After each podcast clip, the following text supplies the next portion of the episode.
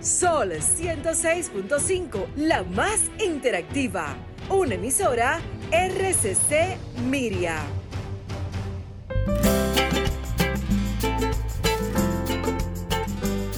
Preguntas y respuestas con altura y calidad. Entrevistas o compuestas en un paneo con personalidad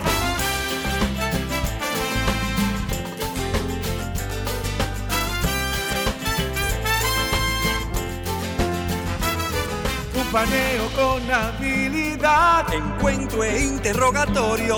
Un paneo con agilidad. Para lo importante y notorio. Un paneo sin recreo. Un paneo sin abucheo. Un paneo en su apogeo. Paneo, paneo,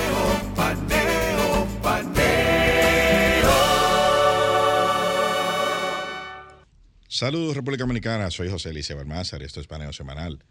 Dando las gracias a Dios, como siempre, porque nos permite estar aquí con ustedes y a ustedes que nos conceden el altísimo honor de escucharnos y de vernos por esta Sol 106.5 y en YouTube, en nuestro canal Paneo Semanal y en el canal de Sol 106 RCC Media.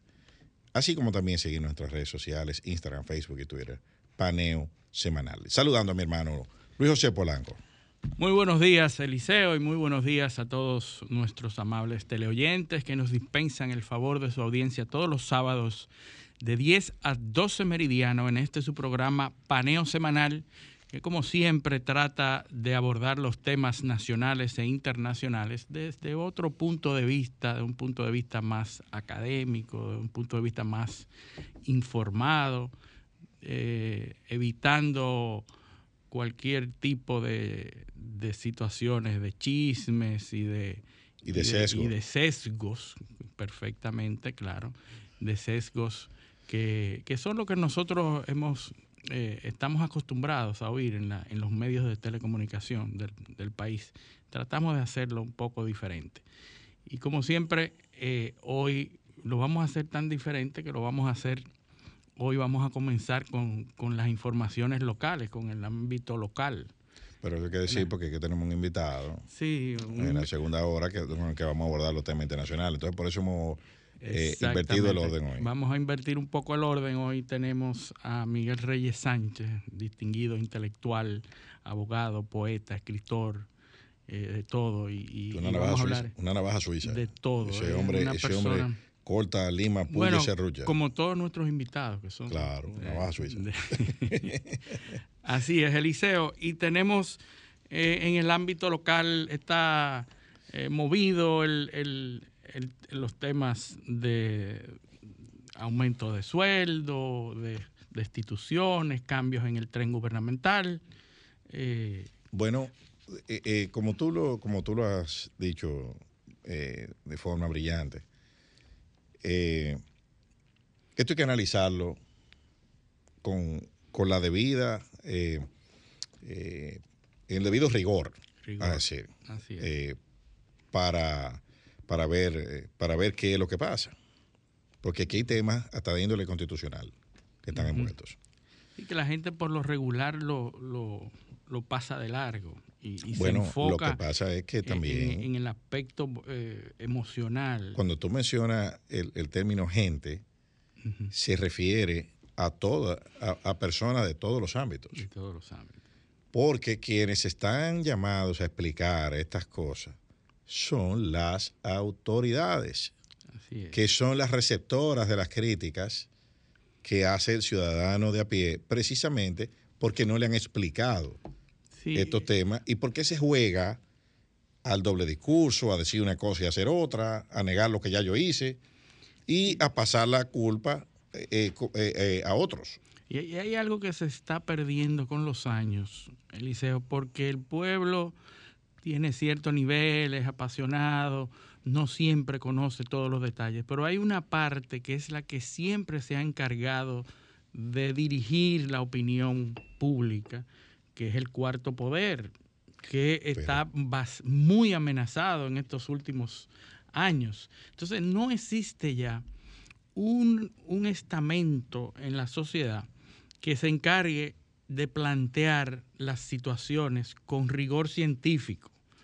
con eso que tú llamas, esa eh, disciplina de decir, señores, esto es así, según la ley, según la constitución, estas son las cosas que nosotros debemos tomar en cuenta, porque el pueblo no está para eso. El pueblo, lamentablemente, los niveles de educación, los niveles, eh, no necesariamente... y, vamos a hacer un, punto. Cuando tú mencionas pueblo, no no, no necesariamente ese fenómeno se da exclusivamente en República Dominicana. Ah, claro, claro. O sea, eh, eh, esto es una realidad que lo que hablábamos, lo que hablábamos precisamente el sábado pasado.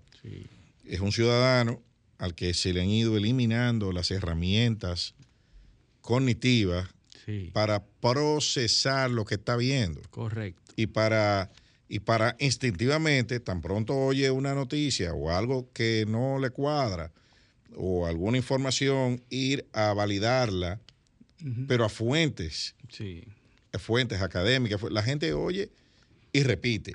Claro, y, además... Y, repite más lo que se conecta más con su emoción. Mira, hace 20, 30, 40 años, nosotros teníamos medios de comunicación social, teníamos figuras que cada vez que emitían un, un editorial, era, era un faro de luz para la población. Y ese tipo de dirección y ese tipo de guía se ha ido perdiendo con el tiempo. Pero en teoría, mira, para que tú veas las paradojas de la vida, en teoría, en esta época debería ser más difícil eh, hacer eh, eh, opinión, porque la gente en teoría está más informada. Se supone antes, antes era más asimétrico. Era el que estaba, el, el, el único que tenía la información era el que el que la estaba dando. Lo, que pasa es que hay una diferencia entre sonido y ruido.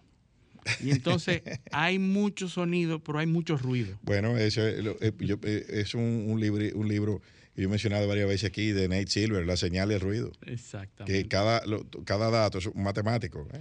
matemático, me parece que norteamericano. Y Nate Silver dice que cada, cada dato produce una señal y un ruido. un ruido, correcto. O sea, la señal es lo que indica el dato. Y el ruido es lo que es como suena el dato, como tú lo pones a sonar. Exactamente. Entonces, cuando tú dices, eh, fulano tiene el 40% de opinión favorable, y eh, eh, fulano tiene 22%, dice, oh, pero fulano está muy bien. Sí, pero tiene un 60 en contra. ¿Entiendes? o sea, es, lo que tú quieras proyectar. Y en, en los dos casos está diciendo la verdad. Así es. Entonces, eh, eh, y volviendo al, tema, porque todo esto tiene que ver con, lo que está sucediendo con este tema, los salarios. ¿Dónde que empieza esto? En la Superintendencia de Electricidad. O mejor dicho, más atrás, muchos tweets que emitieron gente, gente que emitió gente que ahora está en el gobierno criticando esas mismas cosas. Sí, sí.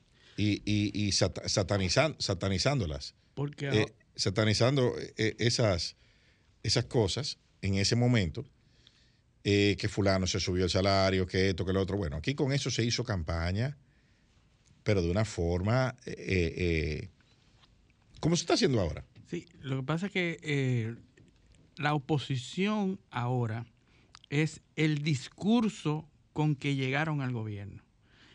aquí se, aquí se, la oposición es el discurso con el que se llegó al gobierno es el principal obstáculo para, para, eh, este gobierno. Para actuar, para hacer todo. Para hacer todo. Ahora mismo lo que se está contrastando no es lo que diga el, partido que antes, que ahora está en la oposición, no.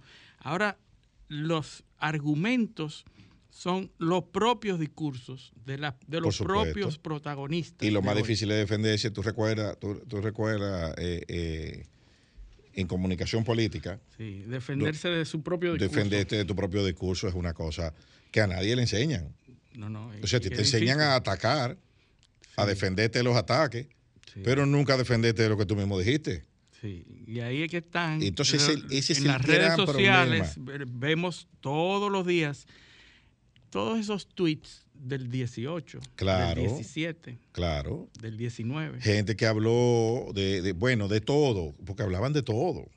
Entonces ahora le ha tocado gobernar y Y están las redes para recordar. Están las redes y, unos equipos muy eficientes que hay en eso eh, para hacerles recordar lo que ellos mismos dijeron. Entonces, ¿dónde comienza eso? Ahí. Eso no era un problema antes.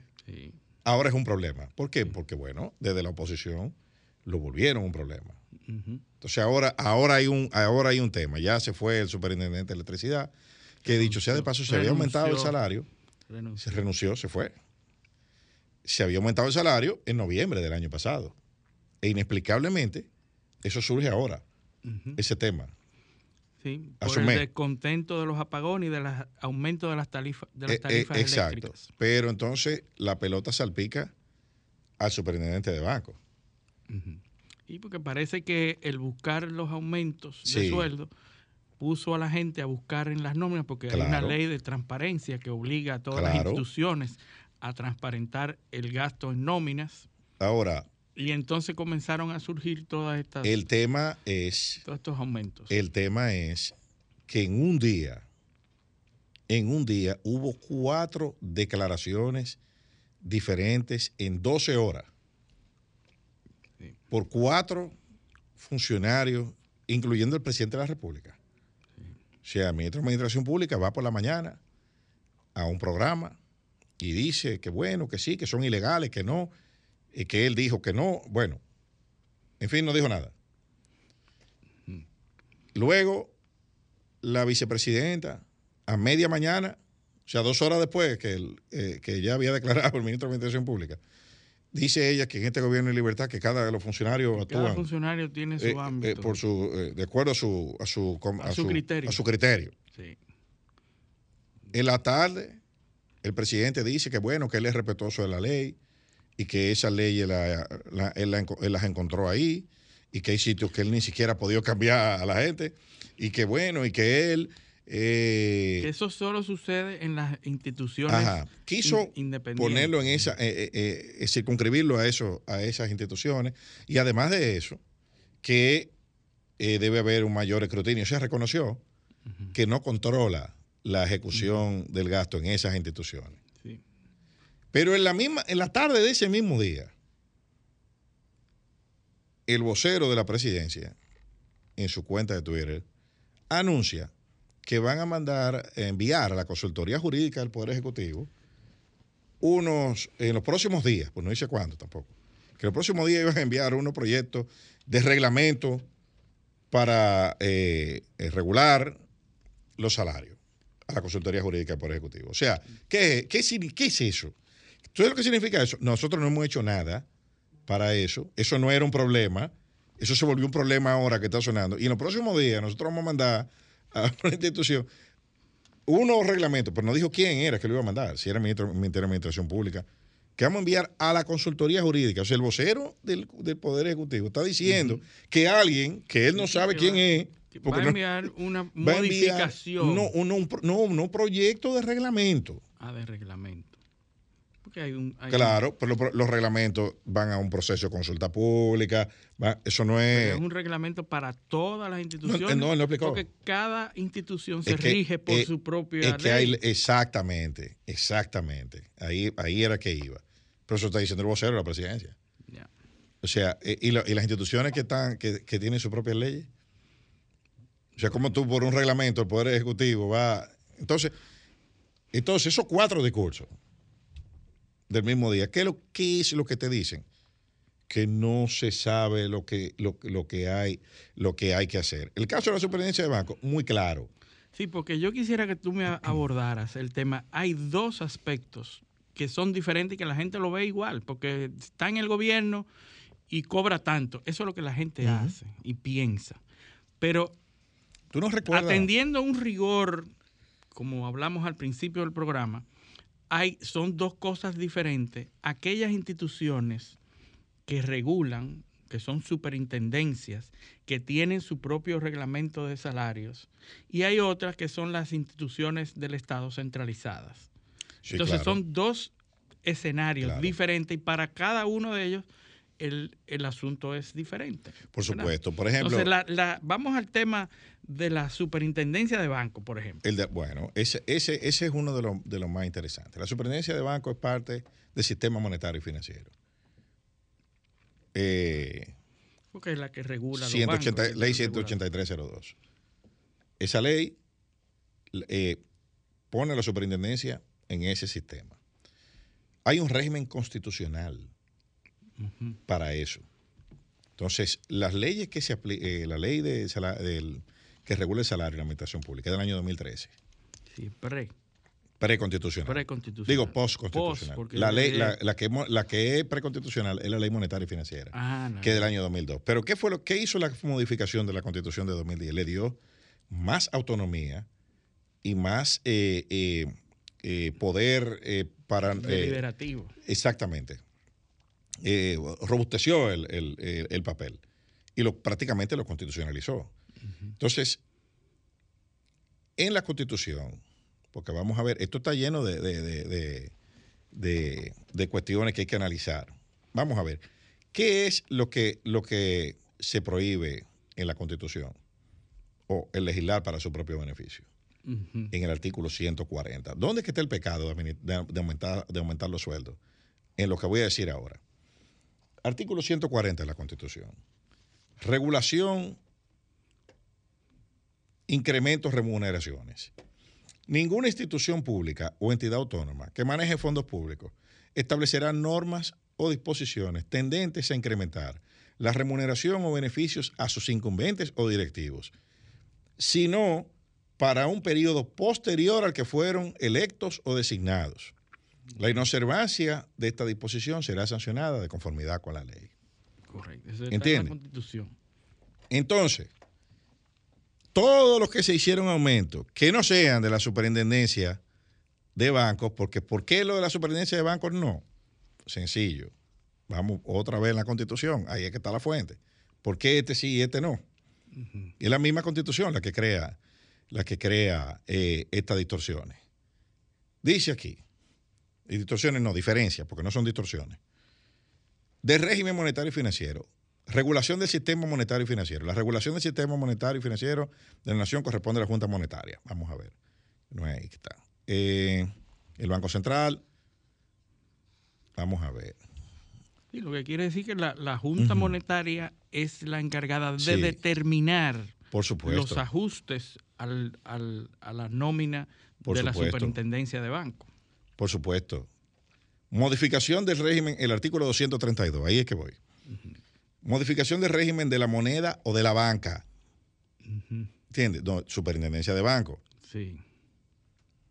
Por excepción a lo dispuesto en el artículo 112 de esta Constitución, la modificación del régimen legal de la moneda o de la banca requerirá el apoyo de las dos terceras partes de la totalidad de los miembros de una y de otra Cámara Legislativa, a menos que haya sido iniciada por el Poder Ejecutivo, a propuesta de la Junta Monetaria o con el voto favorable de esta, en cuyo caso se regirá por las disposiciones relativas a las leyes orgánicas. ¿Qué es lo que pasa? Que la, la ley que se- de salario que se aprobó en el año 2013 no reunía estas formalidades Sí, porque fue con- preconstitucional. y tampoco tenía la iniciativa, o sea, no es preconstitucional, porque la constitución es de 2010. Lo que no reunía era estas condiciones de orgánica, de- etcétera. Entonces no tocó este aspecto, porque le da la potestad reg- reglamentaria en este caso. Oye, la regulación del sistema bancario y financiero de la nación corresponde a la Junta Monetaria como órgano superior del Banco Central. Entonces, la Junta Monetaria es la que regula las actividades en ese sector donde está la superintendencia de, de bancos. Incluyendo el salario de la En superintendencia. todo, todo. En la ley- si tú lees la ley 18302, que es la ley que, estable, eh, eh, eh, que regula el sistema monetario y financiero de la República Dominicana, te das, ahí, ahí está señalado claramente. Incluso hay una inamovilidad en el cargo por dos años, hay un mecanismo de destitución eh, que, tiene, eh, que es un, prácticamente un juicio político que se le hace, pero poder para poder destituirlo, etcétera. O sea, eh, eh, y no un juicio político en el Congreso. es la Junta Monetaria la que destituye al, al superintendente de banco. El gobernador del Banco Central la apodera y dos terceras partes la, votan Es y un lo, para mecanismo destituirlo. para removerlo. Exactamente. Si no, hay que esperar a que llegue su término para, para sacarlo. Ya. Entonces, eso es en ese caso. Ahora, los otros casos. Eh, pero para terminar en ese caso, Ajá. hay una, una regulación que habla de el ajuste por la inflación Por supuesto. de los salarios. Por supuesto. Es Que decir, es, que si se es- ha incrementado, que si se ha incrementado es por el ajuste a la Por inflación. supuesto, es cumpliendo, un, cumpliendo. Cumpliendo. una disposición. ¿Tú sabes desde cuándo esa disposición? Una resolución de la Junta Monetaria del año 2004, 2004. que era que crea esa, eh, esa, Qui- Quiere esa decir que aunque nos parezca incómodo y nos parezca inoportuno, esos aumentos están, son de ley. Es decir, supuesto. tendría la- el, y yo no creo que se pueda, pero tendría que el superintendente rechazar esos aumentos Ahora, eh, para que no se esa- exacto, él, él puede, él puede no aceptarlo. Ahora, ahora bien, quitemos entonces ese tema. No hay, una, no hay una violación constitucional, porque ¿qué es lo que prohíbe la constitución? Es incrementárselo usted mismo para el Claro. periodo donde usted está. Sí, sí. Pero él no fue que se lo incrementó. No, no, y Él está cumpliendo una disposición del 2004. del 2004, tiene 18 años en el sistema y que nadie había eh, eh, eh, protestado aquí. Sí, sí, sí. Entonces, e- eso por un lado. Ahora, ¿cuál es la situación de los otros? No es la misma. Claro.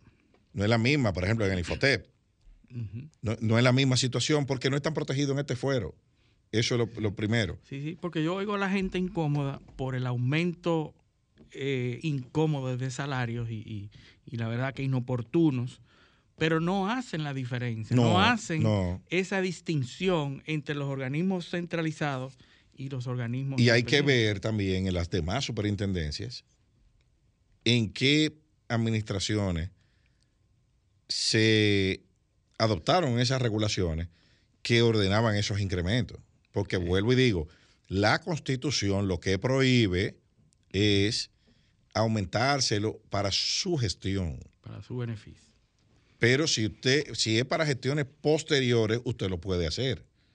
Entonces, si usted llegó a una institución que tenía esa normativa y eh, usted lo que está haciendo es cumpliéndola, usted no se está, eh, usted no está violando la constitución ni la ley. Ahora, ¿cuál es el problema? Es que con eso se hizo demasiada política aquí. Sí. Con eso se hizo mucha campaña. Con eso se atacó a, a mucha gente. Sí, Igualmente, igualmente equivocado en aquella ocasión. Claro, y ciertamente hay una, hay una legislación del año 2013 que crea una escala salarial eh, En el Estado. que lo Eh, que, lo que produce, esa legislación lo que hace es conseguir un objetivo exactamente contrario al que, al que, para el que se votó. ¿Por qué? Porque la- le pone una camisa de fuerza al salario del presidente, al del ministro, pero, pero el derecho al tra- el trabajo y el, y el salario como componente del trabajo. Y, y el, y el componente de mercado, porque y- si tú quieres tener también. No, no, no, no. El derecho al trabajo, que está en la Constitución, y el salario como parte de este, de la constitucionalización de ese derecho, y los convenios de la OIT, de los cuales la República Dominicana es signataria, eh, hacen que el tema de los derechos adquiridos y de la potestad de usted reducir la misma función, el, el salario para la misma función, hay un principio de no discriminación. Mismo trabajo, mismo sueldo. Sí, Eh, ¿Entiendes? correcto. O sea, yo no tengo, porque el otro, si el otro ganaba medio millón de pesos en, en mi misma posición, yo no tengo por qué ir a ganar 300. Sí. Eh, Entonces, ese, es, es porque eso eh, me está. me- Eso sí es una distorsión. claro, es una distorsión. Eso es una distorsión. Eh, eh, sí, Sí, la sí. intención probablemente fue buena. Sí, yo no, no, pero sé. quizás fue un poco populista en el momento. Claro, claro. Y lo es. Lo es. Y sigue siéndolo. Lo si- sigue siéndolo, porque tú no puedes calcular eh, el salario del presidente de la República o de un ministro en función al, al salario, al salario mínimo de la gente. Eso, eso, eh, no, no, no debe ser calculado de esa manera. Pero, pero, tenemos que irnos a una, a una pausa ahora, a nuestra primera pausa. Pero cuando volvamos de la pausa, yo te voy a decir algo que está pasando en muchas instituciones públicas que contradicen lo que dijo el presidente en su, en su declaración. Pero eso lo vamos a hacer cuando volvamos de la pausa. Esto es paneo semanal, no le cambien. Paneo, paneo,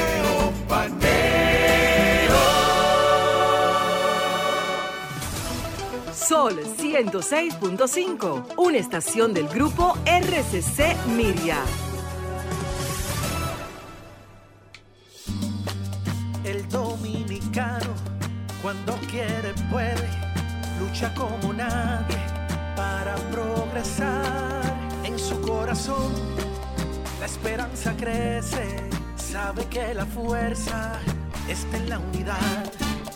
Dominicana, dominicano, somos vencedores si me das la mano. Dominicano, dominicano, pasamos del sueño a la realidad. Dominicana, dominicano, somos La vida es como una carrera, una sola, en la que cada día damos la milla extra y seguimos transformándonos, porque lo más importante no está en lo que hicimos, sino todo lo que hacemos para ser invencibles. Ban Reservas, el banco de todos los dominicanos.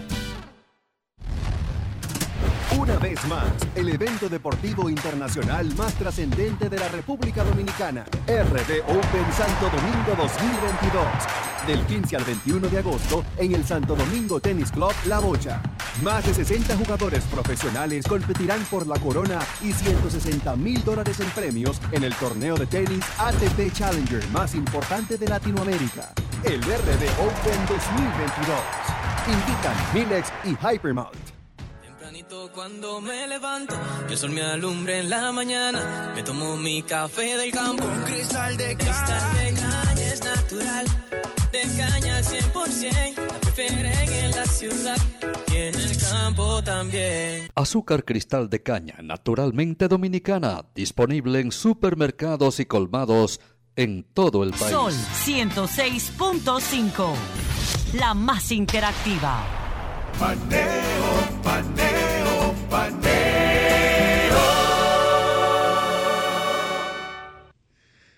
Continuamos en Paneo Semanal por esta Sol 106.5 FM. También en YouTube, nuestro canal Paneo Semanal y el canal de RCC Media, Sol 106.5, así como nuestras redes sociales, Instagram, Facebook y Twitter, Paneo Semanal. Entonces, Luis, eh, el presidente dijo en su declaración que, que en el gobierno central hay control en el tema de que es lo que está bajo su, su tutela directa. Y eso, eh, lógicamente, es una declaración que está haciendo en un momento de ataque. Pero cuando usted entra a los portales, al portal del MAP, sobre todo, Ministerio de Administración Pública, donde están consolidados todo, todas las instituciones que manejan nómina, usted hace hallazgos interesantísimos ahí. Número uno, hay instituciones que han incrementado su personal, su, su, su, Su número, nómina, su número nómina de empleados. su nómina y eso obedece directamente a un incremento en el número de personas que están contratadas. Pero hay otra, otro caso que se da en varias instituciones públicas, en muchas instituciones de hecho, donde ciertamente hay menos gente, Sí, tienen menos empleados. pero la nómina, los montos de nómina son mucho más altos. Aquí hay instituciones que tienen menos, menos empleados, tienen un 30% o menos de empleados y la nómina es un 50% más alta. Entonces, ¿cómo se explica eso? Que menos gente esté cobrando más dinero. ¿Por qué subieron los salarios? Claro. Esa, No la respuesta forma, es esa. no hay otra forma. No hay otra forma. No hay una forma en la que usted gaste más dinero en una institución eh, por el concepto de, de gasto de nómina, teniendo menos, menos empleados. Que no sea eh, el incremento de los salarios. Y hay que dejar claro que nosotros no estamos opuestos a que No, se incremente. Lo no. que estamos señalando es la diferencia con lo que el presidente dijo. Entonces, La- lo- lo presi- lo que ponen a decir al presidente no lo están ayudando. Los presidentes no pueden arriesgarse. O sea, uno no puede arriesgar ese asset y ponerlo a decir cosas Sí. que cualquiera, credibilidad, literalmente, li- literalmente cualquiera puede... Entra al portal. Claro, claro. Y yo puedo poner ejemplos de eso. Eh, eh, por ejemplo, vamos a, yo voy a, porque me gusta hablar con, con datos. Ministerio de la Presidencia. En junio de 2020 tenía en la se- sede central, porque está, eh, no, no son los, los Y organismos. la dependencia. Sede central, 333 empleados tenía. Con una nómina de 22.295.537 pesos. Ahora, vámonos al 2022. Ese fue en el 20, Ujú. 333 empleados. Entonces, en el 2022 tiene 283 empleados. ¿Cuánto Sí. tiene de menos? 17, Tiene 50 empleados menos. 50. 50 empleados menos. La nómina son 22 millones 398 mil pesos. Ya. Pero esos 50 empleados menos, ¿qué porcentaje representan? De la, de, de dos, si tú 333 que tenía, Ujú. es, más de es un 20%, Sí, un 20. un 20% menos de empleados. ¿Y en cuánto bajó la nómina? Poquito. 200 mil pesos. 200 mil. Bajó la nómina. Entonces, ¿qué quiere decir eso? Que esos 283 están ganando más. Sí. Subieron los sueldos. Sí, sí. Subieron los sueldos o subieron los sueldos de los cargos que ellos sustituyeron, porque no necesariamente. Por e- bueno, perfecto. Distribuyeron, ¿qué hicieron? Bueno, como no podemos subir la nómina, vamos a sacar gente y vamos a distribuir ese sueldo entre los que están, entre los que están ahí. Perfecto, no hay problema. Pero eso es un aumento. Un aumento. Entonces, entonces no puede decir que, que aquí no se han subido los salarios, Sí. porque se subieron. Ahí, eh, eh, o sea, lo- los números no mienten. Entonces ahí tú pasas, ahí uno pasa a ver cosas en ese, en ese portal. Por ejemplo, el Ministerio de Educación. sí. ¿Por qué es que la está en la rebatiña? palestra ahora mismo por la destitución del. ¿Por del qué. ¿Por qué la rebatilla? Oh, pero es muy fácil. La respuesta está aquí en, en el, en el MAP. ¿Por qué es el pleito en, en el ministerio, en el Ministerio de Educación? Cuando usted ve las nóminas, por ejemplo, sede central del Ministerio de Educación. La nómina de ese ministerio, sedes centrales, ahí no está el INAVIE, ahí no están los, 215.736 empleados. Para un monto de 7.695 millones mensuales. Wow. Mensuales. 7 mil millones. 7.695 millones de pesos mensuales. Entonces, por eso, eh, eso te explica muchas cosas. Sí. Eh, en el, en, porque la gente, bueno, educación, ministerio, o sea, Sí, sí, 200. sí. Tú piensas que un ministro es igual que otro. No, piensa, piensa, por ejemplo, en la empresa más grande que hay en este país. X. ¿Cuántos empleados puede tener? 20 mil. Bueno, pues tú tienes 10 veces más. Y tú tienes, estos son, son 215 mil empleados. Cuando tú le haces el, el, el- porque esto está segregado incluso hasta por monto de salario. Para que tú tengas una idea y nuestros oyentes tengan una idea. De los 215 mil empleados que hay en educación, el 55.36%, o sea, más de la mitad, gana entre 50 mil y 99 mil pesos. El otro, la otra banda salarial con mayor número de personas gana, mira, para que te, te dije, entre 50 y 99 mil pesos, ¿verdad? 50 mil, 99 mil pesos. De ahí para abajo, la otra banda salarial de mayor significa- eh, eh, eh, significación, o, sea, o mayor significado, o más significativa en términos de número, es la que gana entre 10 mil y 19 mil pesos. 10 y 19. Sí. Los mínimos. 37 mil- 37.44% del ministerio. O sea, el 55.36 gana De entre 50 y 99. y 99 mil pesos. Y los otros, 37.44 ganan entre 10 mil y 19 mil pesos. O sea, de 10 a 50 mil. Mira la, la brecha que hay. Arriba hay una, un salario que son, bueno, que son buenos, Cómodo, decentes, cómodo, cómodo. pero más de un tercio gana menos de 19 mil pesos. Eso es salario de hambre. Tú ves, O sea, ese, el- ese es uno de los motivos por los cuales había presión. Había presión al ministro. El ministro que, eh, que sabe un poco de política sabe que el ministro cumplió unas misiones políticas ahí. Y empezamos cronológicamente a recordar escándalos. El primer escándalo, o el nombramiento de los directores de escuela, de distrito, eso terminó en el Tribunal Superior Administrativo, con unas Lo resoluciones perdió. con unas resoluciones del tribunal. No, no, porque él legalizó todo eso. Con unas resoluciones del Ministerio de Administración Pública. Y nombró a todo el mundo ahí. Pero después vino, después vino. ¿Y por qué era el pleito? Bueno, míralo ahí. ¿Dónde están nombrados eso? En la banda de los 50 y 99 mil pesos. Ahí es que están. Son los compañeros. Sí, compañero. Ya.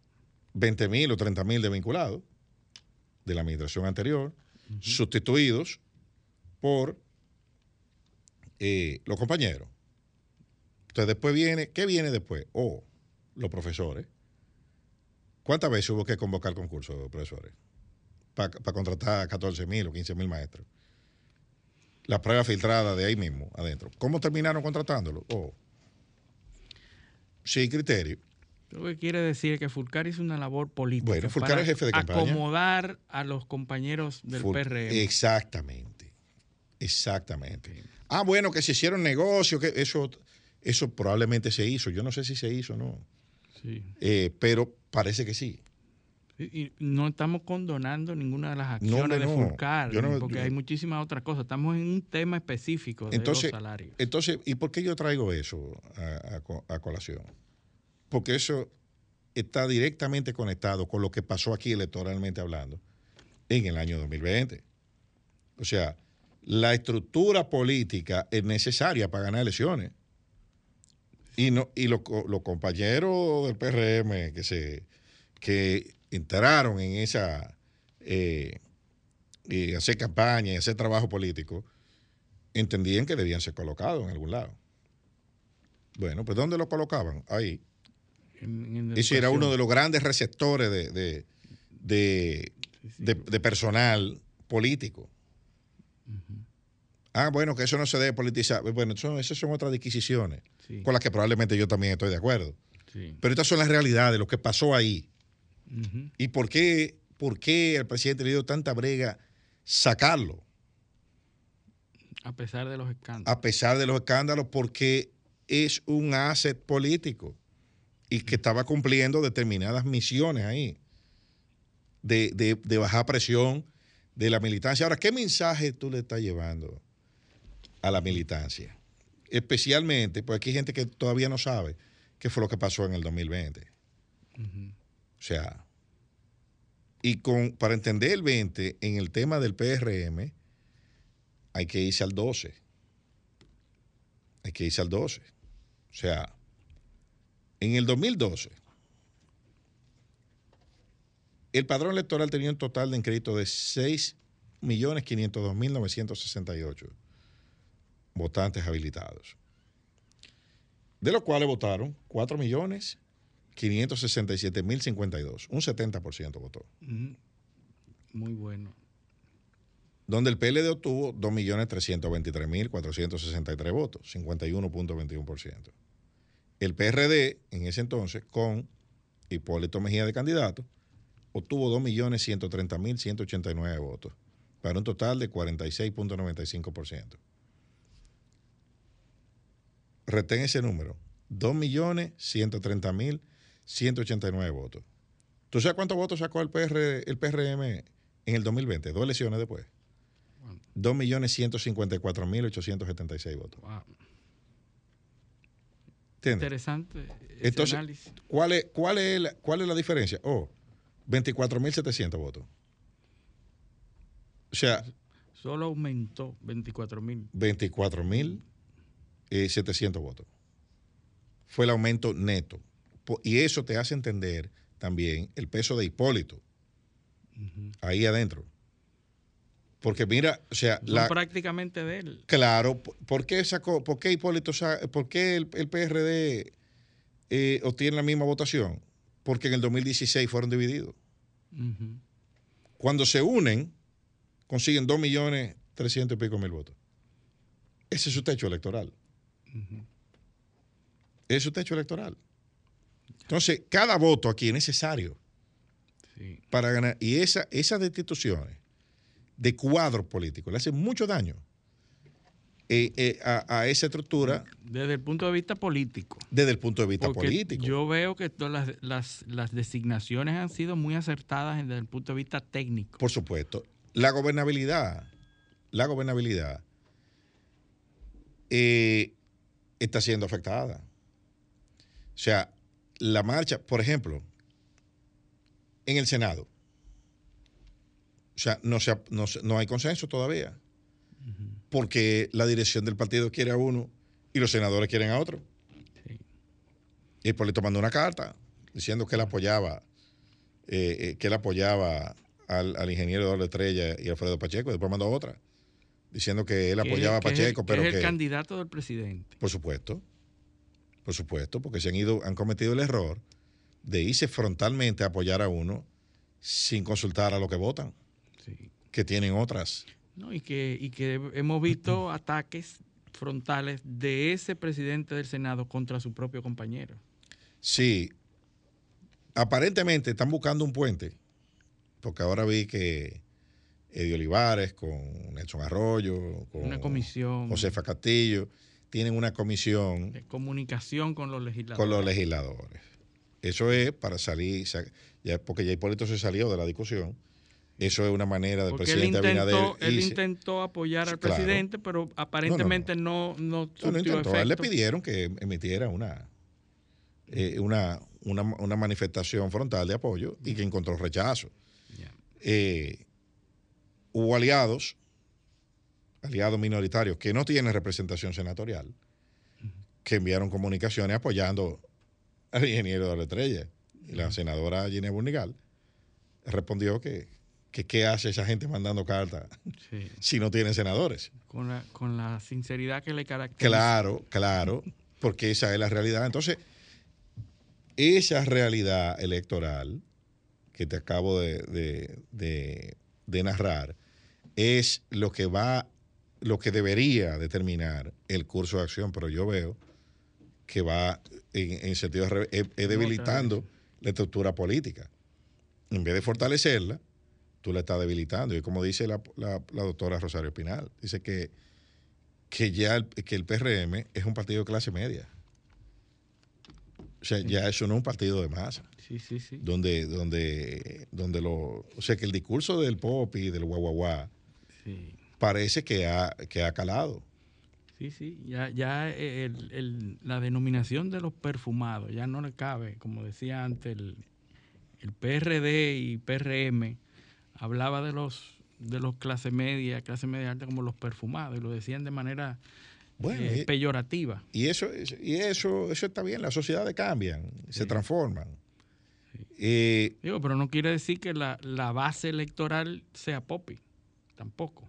O sea, eh, el pueblo No, sigue porque- ahí, el exacto, pueblo sigue ahí. Exacto, tú tienes que ir a buscar votos, porque por ejemplo, por ejemplo, mira, mira lo que pasó aquí en el, en el 20. Y, y vuelvo y te digo, lo comparo con el 12, porque la elección del 16 fue, hubo uno de los dos actores que estaba dividido. Aunque la del 20 también, pero bueno, Sí. vamos, vamos a dejarle esa. El padrón del 12 eran 6.5 millones de electores. El padrón del 20 eran 7.5, era un millón más de electores. Sin embargo, hay muchísima gente, lo que esos datos eh, describen es que mucha gente se quedó en la casa. Con un millón más de electores, no, no fue y votó. en el 12 votaron 4.5 millones de electores. En el 20 votó 4.1. Entonces, con un millón más de electores, votaron 400 mil personas menos. O sea, que fue eh, eh, por partida doble. La abstención fue de un 45% En el 20. en el 20, versus una abstención de el, del 29.76% en el 12. O sea, que fue significativa la diferencia. Quiere decir que el panorama está muy competitivo. Bueno, bueno, Eh, va a estar competitivo en las próximas elecciones. Tú tienes, eh, para, para, para serte más, eh, más específico, hubo 3.4 millones de personas que no votaron. Sí. De 7 millones y medio. O sea que prácticamente la mitad de los electores quedan en su casa.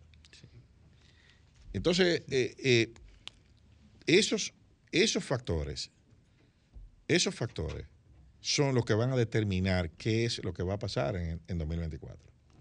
Eso, eso es así. Yo eh, eh, veo que hay gente que no le gusta que uno diga eso. Eh, ven, porque ven, la, ven la, los temas, la política como una realidad estática y no dinámica. Lógicamente, cada elección es diferente. Cada, como dice un, un- un amigo, un amigo nuestro, Nelfi Stapleton, a que le mando saludos, dice que nadie gana dos veces con los mismos votos. Entonces, tú tienes que lograr o que se quede, se queden esos 3 millones de, de personas en su casa, otra vez, y que todos los que votaron por ti en el 20 vuelvan a hacerlo. Entonces, eso para un gobierno es muy difícil. Sí. Muy difícil. Porque hay ya, o sea, lógico- es lógico que haya desgaste. Ya tú produces escándalo propio. Ya tú, ya muchos de los discursos eh, que funcionaron antes de tú llegar al poder, sin nunca, sin tú nunca haber estado en el poder, ya no funcionan. Ya tú atiendes reclamos, ya tú tienes disgustado. O sea, no es, no es, las relaciones no son fáciles. Y cuestan, cuestan capital político, cuestan capital económico. Y no ha sido gratuita. O sea, vuelvo y digo, eh, eh, no ha sido gratuita por el costo en términos de imagen que han tenido para los candidatos. Entonces, eh, es bueno hacer esta, esta reflexión, sobre todo en el nivel que estamos. Estamos a medio camino, ya en pocos días. Yo, creo que nosotros debemos, debemos hacer un, un- programa con, con un recuento de los logros en términos económicos, en términos Sí. políticos, hacer como una especie de, de debate aquí Vamos a de, ver de si lo que pasó. el sábado que viene Y- hacemos promesa, ejecución, resultado. Sí, yo pienso que sí, para ver el, el- eh, a dos años de gobierno cómo, Sí, cómo por- está desde el punto de vista económico, Por ejemplo, ¿cuántas, cuántas de las 65 mil viviendas eh, se han hecho? Sí, sí. ¿Cuáles Vamos a de, ¿Cuántas de la carretera que se ha dado el Vamos a primer invitar a, a uno de nuestros pasados invitados. Sí. eh, Cua- que- cua- que ¿Cuántas lo- analicemos aquí todas esas. cuántas carreteras de las que se han dado, algunas con varios primeros Picasso, como la autopista del Ámbar, por ejemplo? O sea, tres ceremonias van. para- y, y la, y la cuestión no arranca. O sea, ¿cuánto de, Bueno. cua- ¿qué de todo eso se ha hecho y qué no se ha hecho? Yo pienso que sí. Ya nosotros tenemos a nuestro invitado aquí. Vamos a ir a una pausa. Hablamos un poquito entonces de la parte internacional y entonces nos vamos con, con nuestro invitado, el doctor Miguel Reyes Sánchez. Esto es paneo semanal, no le cambien. Vamos a Paneo, paneo. Sol 106.5, una estación del grupo RCC Miria. El dominicano, cuando quiere, puede, lucha como nadie para progresar. Corazón, la esperanza crece, sabe que la fuerza está en la unidad. Dominicana, dominicano, somos vencedores si me das la mano. Dominicano, dominicano, pasamos del sueño a la realidad.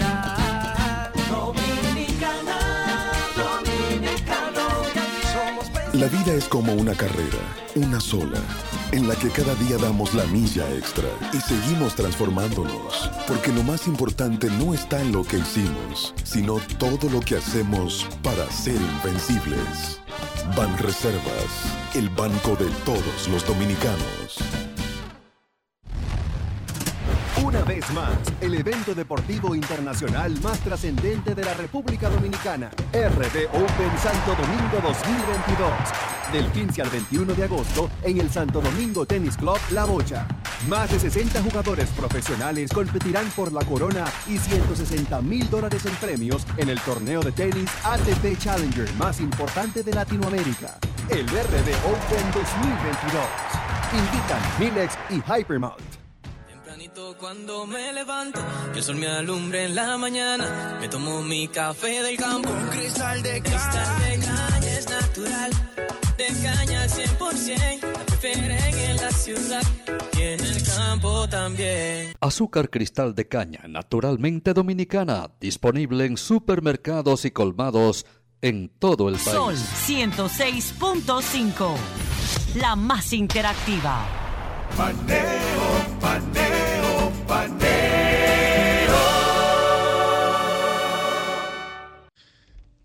Continuamos en Paneo Semanal por esta Sol 106.5 FM. También en YouTube, en nuestro canal Paneo Semanal y en el canal de Sol 106.5. Así como en nuestras redes sociales, Instagram, Facebook y Twitter. Paneo Semanal. Entonces el paneo ahora... Claro, como fuimos ya a la parte Sí. Eh, vamos a hablar Vamos a unos pocos minutos. No, de lo- y de los puntos, los puntos cardinales criollos. El GPS criollo, Eh, sí, norte, sur, este y oeste no existe. no, no, no. Para arriba, para abajo, de aquí para allá, de allá para acá. Sí, sí, sí. Esos son los puntos cardinales criollos. Entonces ahora vamos de allá para acá. De allá para acá. Sí. Claro, y estamos hablando de un tema que no queremos dejar pasar. El tema de la nueva Guerra Fría. Porque está muy de moda ahora, porque estamos nada- evocando. No está nada frío eso. Nada frío. Estamos evocando en los, los años 70 el punto más álgido de la Guerra Fría. Todo el mundo está hablando de la Guerra Fría y viene a la memoria eh, eh, la Guerra Fría porque los elementos que conformaron en un momento determinado esa Guerra Fría están presentes hoy todos. Bueno, Estamos hablando de, de la OTAN, la, la OTAN que fue eh, contrarrestado con el Pacto de Varsovia. Estamos hablando de la Guerra Civil China. Estamos hablando del asunto de Alemania, de las dos Alemanias. Pero fíjate que cada uno de esos puntos hoy son relevantes otra vez. Bueno, y, un punto, eh, eh, un factor que no mencionaste ahí, es la influencia que está teniendo en todos estos conflictos la realidad política interna, de los Estados interna de los Unidos. Estados Unidos. Y es así. Nosotros, y fíjense que eh, el que va a la prensa internacional y a, los- a las revistas de opinión internacional, está muy, eh, muy presente el tema de Nixon. Nixon. Otra vez volvemos a, a evocar a Nixon. Y yo lo mencioné en un programa, el asunto de la teoría del loco que, Nixon eh, implementó, que ahora se está hablando de eso porque es un tema que ha surgido con la desclasificación de los documentos de la CIA en un momento determinado. Y entonces eh, ha- han salido a la luz un episodio en particular en donde en medio de los momentos más difíciles de la Guerra Fría, Nixon manda a despegar 18 aviones caza con material nuclear y los envía toda la costa oeste hacia la Unión Soviética, en ese momento Alaska y hacia la Unión Soviética, y se percatan o se, se aseguran de que esas informaciones, a pesar de que eran secretas, lleguen al Kremlin y lanzan los aviones, los mandan a despegar y aparentemente ahí se da una situación en donde se ponen de acuerdo y Nixon manda a aterrizar los aviones de nuevo, porque logran el objetivo. Y la gente le decía, pero tú te estás volviendo loco, eso significa la destrucción. Yo, no, eh, es, bueno que, que ellos crean que yo soy loco. Y es la, la teoría del loco de Nixon. ¿Por qué yo traigo eso a colación? Porque parecería que lo que falta en estos momentos es un loco o alguien que crea que es loco, y es lo que, lo que Putin también está jugando, de que no se jueguen con Putin porque se atreve a todo. Y la importancia de lo que en un momento dijo Maquiavelo, Maquiavelo habló y dijo, es inteligente, es sabio simular locura en un momento determinado. Entonces, ese escenario de la teoría del loco falta, ¿verdad? falta eh, alguien que, que ponga orden y que digan que haya un miedo. Eh, fíjate que eh, nos está faltando también otra figura que hemos hablado anteriormente, que es Henry Kissinger. Henry Kissinger, que fue el secretario de Estado de, de Nixon, después de haber sido asesor y todo, Henry Kissinger, que es un judío, refugiado judío, nació en Alemania como judío, y que también recibió un premio Nobel de la Paz por los por la, las habilidades que tenía de la realpolitik, la, la política aunque Chomsky no piensa eso. Bueno, Chomsky ataca fier, ferozmente a, Kissinger. Chomsky dice que Kissinger era un asesino. Sí, y nosotros tuvimos, recordamos la, la, visita que hizo Kissinger aquí al país, en donde fue recibido. Yo, no recuerdo, pero. Bueno, nosotros los más, los más adultos recordamos cuando nos visitó, eh, las calles se pintaron de, de carteles en contra de Kissinger, porque Kissinger. Pero sido, déjeme decirte una cosa eh, al margen. Kissinger eh, mucho a Casa Campo. ¿eh? Sí, sí, sí, muy adepto a, nuestras, a nuestras playas y todo. Pero esa, esa realpolitik que hizo Kissinger, y ahora ha salido un documento que se desclasificó de un viaje secreto de Kissinger a China, porque fue el artífice de lo que hoy nosotros estamos sufriendo con China-Taiwán. Que China, pretendiendo la adhesión de, la isla de Taiwán, encuentra a un Kissinger negociando y poniéndole a Nixon, mira, deja que los chinos piensen que eso es de ellos, deja, no te opongas frontalmente a las pretensiones de China para que China surja y se entre como tercero en el escenario global y equilibre un poco el problema de Rusia, que ya es su, verdadero rival. Y entonces China entra estratégicamente a hacer un equilibrio a favor de los Estados Unidos un tercero hábil, un tercero útil en esa guerra. Porque había una línea ideológica también. Eh, eh, o sea, eran comunistas. Correcto. Pero había una línea de pensamiento, eh, vamos a decir, disidente, de la, por, llamarle de alguna forma, ¿no? Eran distintas. Distintas y además que estaba en su incipiente desarrollo económico, China, y quería entrar en los mercados. entró, entró en una etapa ideológica del comunismo o del socialismo eh, un poco más avanzada que lo que entró en la Unión Soviética. Recordemos que la revolución de los bolcheviques, las dos revoluciones fueron el 17. La China fue, la guerra empezó en el 45. Por, eso se han mantenido, por eso se han mantenido porque son diferentes. Que ellos tuvieron, tuvieron tiempo de ajustar eh, eh, ideológicamente y de adaptarlo a, a, su, a su realidad. Sí, y el, y el artífice de eso de esa entrada de China y de eso y de esa política incierta de los Estados Unidos con respecto a Taiwán, porque hay, hay ambivalencias en esa. el artífice fue Kissinger, con su diplomacia itinerante, que fue el líder de la diplomacia itinerante porque viajaba y se reunía con los presidentes. Sin embargo, Luis, yo pienso que, y, y, la declaración es Antonio Guterres esta semana, secretario de la ONU, dijo prácticamente estábamos a, ley de un error de cálculo para que para una guerra nuclear. ¿Y por qué, por qué él, dijo eso? Porque ciertamente cuando usted ve un mapa de China y Taiwán, donde están China y Taiwán. Usted ve ese estrecho de Taiwán. 126 kilómetros. 160 kilómetros de 160 distancia. kilómetros. O sea, estamos hablando del estrecho de la Florida con Cuba, Cuba y Estados Unidos, y Key West.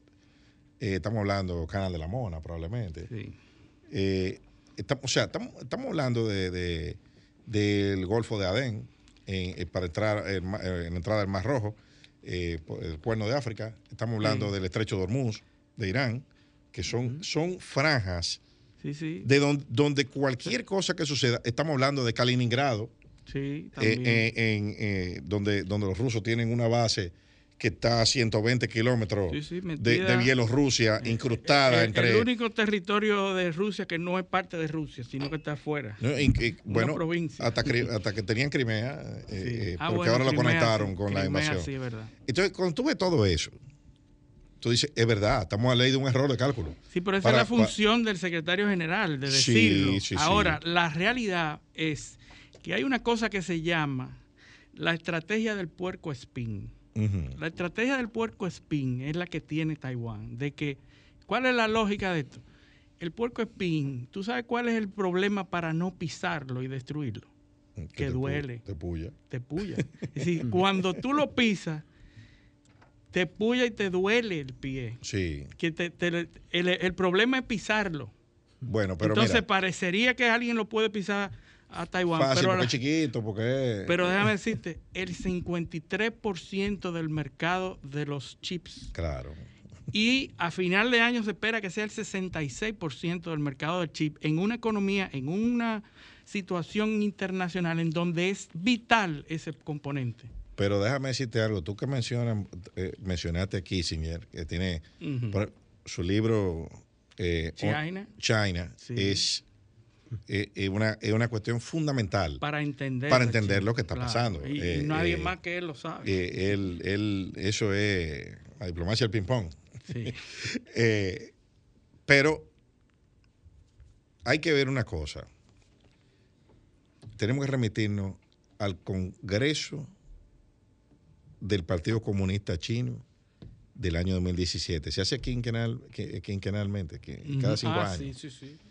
El 17, 17, toca ahora en octubre del 22. así es. En el último, que fue este, que es el decimoctavo, creo, eh, el de ahora. Este es un documento larguísimo, lo pueden, lo pueden buscar en internet, está en español. ¿eh? Ahí, ahí está. Yo voy a leer un solo párrafo de eso, porque esas son las líneas, ahí trazaron las líneas al 2049, Sí, sí. con, y, y con fecha. Lo primero está, es lo que ellos- hasta el 2035 vamos a hacer tal cosa. Esos son los objetivos de Ajá, ellos, que son sí. a largo plazo. Sí, sí, claro, claro, porque es el chino, y por eso mencioné el libro de, de- de Kissinger. Él decía que Porque era dice que el- el chi- la- la- la memoria china. no, que, que la, la filosofía china no es creacionista. Entonces, ellos no tienen un punto de partida en la historia. Siempre de que están el ahí. primer, el primer chino, tú no has hablado, que, ¿quién creó a los chinos? No. Tú sabes que Siempre han estado ahí los chinos. ¿eh? Ellos siempre han estado ahí. Y es el centro del mundo. Sí. Ellos son chinos céntricos. Sí. Ellos, o sea, entonces ellos se ven como una parte de una línea eh, eterna. Por eso cuando usted entra a una casa de un chino o un negocio, usted ve una, unos caracteres con incienso y fotos de los ancestros. Ellos se ven como continuadores. Sí. Y la línea, una línea que puede interrumpirse, pero que se, se reasume. Sí, se Tan pronto se puede. Como ahora. como Entonces, ¿qué dice, qué dice eh, el Partido Comunista? Eh, el- uno- una de las, de las tantas cosas que dice este, este documento. Y lo leo. Salvaguardamos resueltamente la soberanía e integridad territorial del país. Y no toleramos de ninguna manera que se repita la tragedia histórica de la escisión del país. Todo acto de secesión de la patria tropezará sin duda alguna con la decidida oposición de todos los chinos. Tenemos la firme voluntad, la plena confianza y la suficiente capacidad necesarias para frustrar todo tipo de intenciones secesionistas encaminadas a la independencia de Taiwán. No permitiremos en absoluto que nadie, ninguna organización ni ningún partido político separen de China en ningún momento ni bajo ninguna forma parte alguna de su territorio. Sí, sí, esos son Entonces, ese- Sí, esas son sus líneas. su, de- esa es su declaración a futuro. incluso se refieren en ese documento como, como un asunto interribereño. Nuestros, nuestros compatriotas del otro lado de la, de, de la riviera. O sea, porque ellos ven, ellos se ven como una un todo. China, sí, una sola. Y mencionan eh, eh, el, el éxito de, de Hong Kong y Macao, eh, que han llegado, porque es el principio filosófico es una China, dos sistemas. Sí, sí, pero esos dos sistemas es lo que se va a acabar en el 49, según ellos. Es decir, O sea, esa una es un China, solo- dos sistemas, es un sistema, un sistema en y el una chi- 49. Ajá. Y Xi Jinping, que ya tiene su segundo periodo, y nunca otro líder del Partido Comunista había ido a un tercero, este va a ser el primero. Ahora, ese documento, Él, para él es importante que ahora no se frustren esas aseveraciones y esas declaraciones del, de- al que le del interese partido. estos temas, ese documento es clave. Sí. Porque ahí explica todo. Por ejemplo, te dice por qué eh, eh, uno de los logros de la política exterior y de defensa china es la base en Djibouti. Sí. Pero ellos dicen por qué es que la tienen. Sí, sí. Ellos, ¿Sabes por qué? Ellos, ellos dicen, no, es para evitar la piratería, para defendernos de la piratería de nuestros barcos que están entrando por ahí. Su ruta, su Eso es parte de la ruta de la seda. De la seda, correcto. O sea, eh, eh, una, es una fortificación que está en un sitio. Ellos piensan a futuro siempre. Exactamente. Eso es así. Ahora, nadie cuestiona, y por eso yo decía que la política norteamericana en cuanto a Taiwán es un poco ambivalente, porque habla Bueno. de la, la- una, sola China y dos, y dos el, artículo, sistemas. búscate el artículo del New York Post esta semana. ¿Por qué ambivalente? Sí, ¿Qué- correcto. ¿Qué, qué está pasando Y con, tiene con su historia. con Pelosi? Nosotros vimos ese vuelo de Pelosi, Ajá. que fue el más seguido en la historia. Tú sabes que hay, un- hay ¿Tú una sabes que Pelosi, página... Pelosi gana 200 mil dólares anuales, tiene una fortuna de más de 100 millones de dólares. Y toda su vida lo que ha sido 135 congresista. millones, sí. Toda su Eh, vida lo que ha sido congresista. 135 millones, pero déjame decirte, Pelosi, que anunció que iba, a pesar de que el presidente le había recomendado que no, llega y se va a Taiwán, logra hacerlo. El vuelo es seguido por millones de personas en, Sí. en Flight Radar. Que- que tu- en tumbaron la aplicación. flightradar.com. Tumbaron los servidores por la gente siguiendo el avión, ¿verdad? Llega. Pero esta no es la primera vez que ella va. Cuando tenía 51 años, en el Hace, 91, hace mucho, hace mucho de eso, ya tiene 80. ella tiene 82. Sí. En el 91 ella fue con dos congresistas a Taiwán y fue... Y Newt Gingrich fue a, a Newt Gingrich fue cinco años después eh, eh, como el único, el primer eh, líder, eh, líder de la, de la Casa de Representantes que ha ido a Taiwán de manera oficial. Entonces, pero ya la Pelosi había ido y desplegaron un cartel en contra del, del, del evento, de, en contra de la matanza de Tiananmen, en la plaza de Tiananmen. Es decir, que ella tiene eh, desde siempre esa, esa animadversión por el tema chino-Taiwán. Entonces, la política en sentido general eh, de los Estados Unidos en algún momento va a tener que variar. Lo que Estados Unidos está haciendo ahora es que no sea ahora, en estas condiciones en donde hay un- una confrontación directa con Rusia, No, y elecciones. que, eh, y, y elecciones en y noviembre elecciones en noviembre. Pero pudiera, China es fundamental en el equilibrio. Lo mismo que pasó en los 70. Claro. Lo mismo que pasó cuando Kissinger.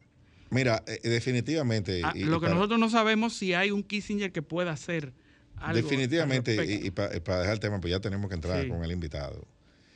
Eh, aquí hay dos que están ganando en esta crisis con, con- con, eh, Rusia, que son Turquía y ahora China, China. porque le han dado la excusa ideal para empezar a... Sus a- propias agendas. o por supuesto, para ejecutar su agenda. Pelosi lo que le hizo fue un favor a los chinos, Sí, porque sí. le ha dado una justificación Sí, sí. para, eh, para ahí llevar a cabo su agenda. sus- todos sus son, la- son las víctimas. Son las Así víctimas, es. el país al que le han violado su soberanía, según, según, según ellos. Pero Eso- bueno, Eso es así. Pues- presente usted a su- al invitado. No, no, eh, mi querido amigo, eh, el doctor Miguel Reyes Sánchez, que nos cogeríamos todo el programa si nosotros comenzamos a decir todas las, eh, las virtudes y todos los logros de, de Miguel Reyes. Definitivamente, nosotros tenemos que decir que Miguel es escritor, ensayista, poeta, historiador, profesor, jurista, diplomático dominicano, Premio Nacional de la Feria del Libro Eduardo León Jiménez, Premio Nacional de Historia José Gabriel García en el 2010 y el 2015, así como otros galardones literarios de República Dominicana, miembro del número de la Academia de Ciencias de la República Dominicana, miembro del número de la Academia Dominicana de la Historia, académico correspondiente de la Real Académica, Academia de la Historia de España, no de aquí nada más.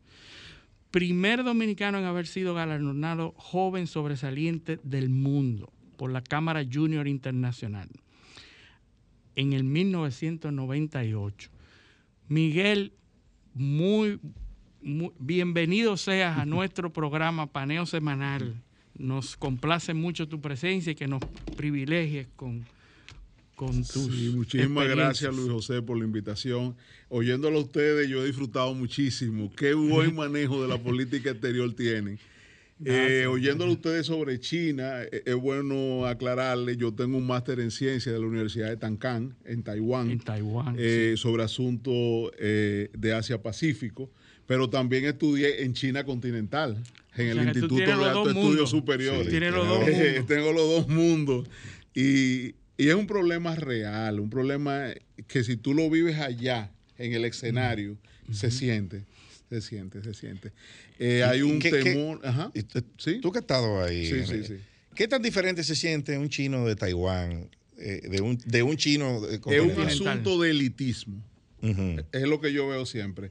La, eh, la economía de Taiwán es una economía privilegiada. El, el- el nivel de los taiwaneses es eh, de clase media en adelante. En China no, en China existe mucha pobreza todavía. y, y ellos los ven así como los hermanos pobres. Sin embargo, sin embargo, no descartan la posibilidad de algún día estar todos juntos. No, y que además de eso, China ¿Sí? hace 50 años era una economía rural. Rural. así Entonces mismo. ahora, ahora es una economía eh, eh, eh, urbana Ajá. de obreros. De obreros, De exactamente. Sí, proletarios. sí, sí. Exactamente, Como, exactamente. eh, para usar un no, pero mira, socialista. ejemplo en Beijing y en Shanghái, eh, eh, ves los hacinamientos de las personas, ajá, ajá, de, de los obreros de fábrica realmente. Eso tú no lo ves mucho en la isla, ¿entiendes?